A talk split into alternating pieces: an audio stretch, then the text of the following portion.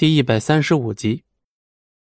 等待永远是最折磨人的过程，尤其是对于莫小鱼来说，似乎所有的压力都落在他一个人的肩膀上，让他呼吸都变得困难了起来。戚不易将这些看在眼里，却没有再说什么。毕竟就现在的情况而言，他多说无益。也不知道等了多久，会议室的大门终于被推开。庄慎带着李芊芊，还有几名看着像公司高层的人物推门走了进来。所有人几乎都在第一时间起身，唯独只有戚不义大模大样的还坐在椅子上，似乎没有起身的意思。站起来！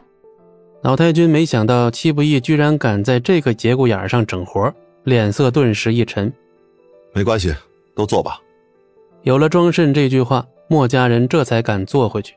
只不过老太君却狠狠地瞪了戚不义一眼，同时朝着莫小鱼使了个眼色。莫小鱼心中一凛，连忙低声说道：“戚不义，你可不许胡来！”以莫小鱼对戚不义的了解，这个男人干出任何事他都不会意外。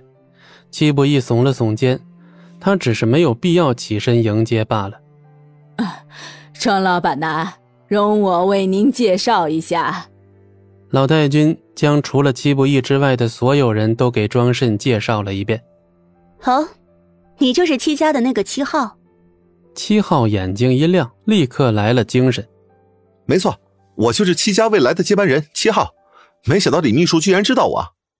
虽然这次我们戚家没有参与，不过我们戚家向来都是和墨家站在同一条战线上的。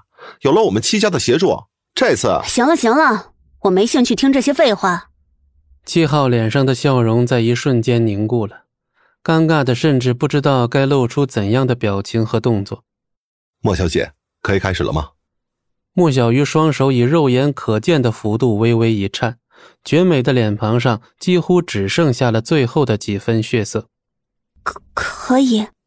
莫小鱼艰难的点了点头，起身到了会议室的最前方，将 U 盘插进电脑里，窗帘缓缓合上。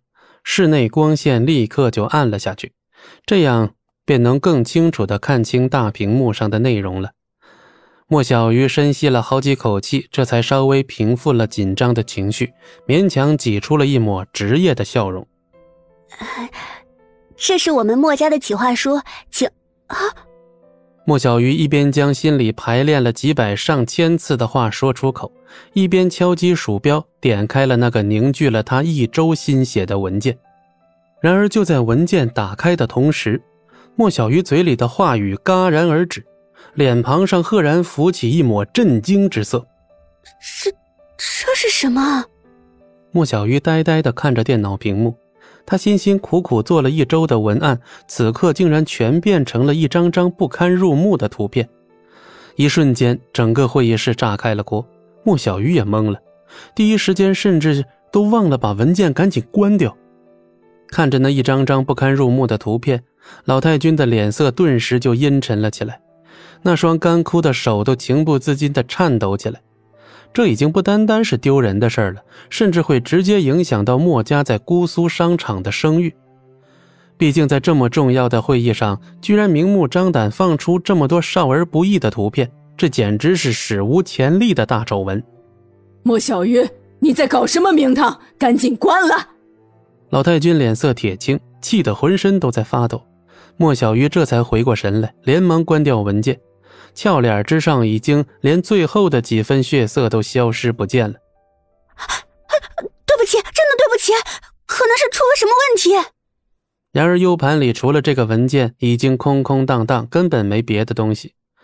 莫小鱼呆住了，他分明将文件 copy 在这个 U 盘里了，可现在却变成了这种不堪入目的东西。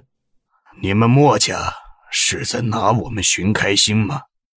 啊，绝对没有，呃，可能是出了什么问题。诸位稍等，我这就让我孙女解决了。小鱼，这到底是什么情况？企划书在哪儿？你用了一个礼拜就做了这么个东西出来吗？不是的，奶奶，我也不知道怎么回事。莫小鱼愕然的看着电脑屏幕，脑海中已经乱成了一团。哼，你们莫家简直就是商场耻辱。见莫小鱼已经慌了神，老太君的心也跟着沉了下去，紧绷着脸，不知道该说什么了。我早就知道你不靠谱，还好我自己也做了一份，没想到还真派上用场了。本集播讲完毕，感谢您的收听，我们精彩继续。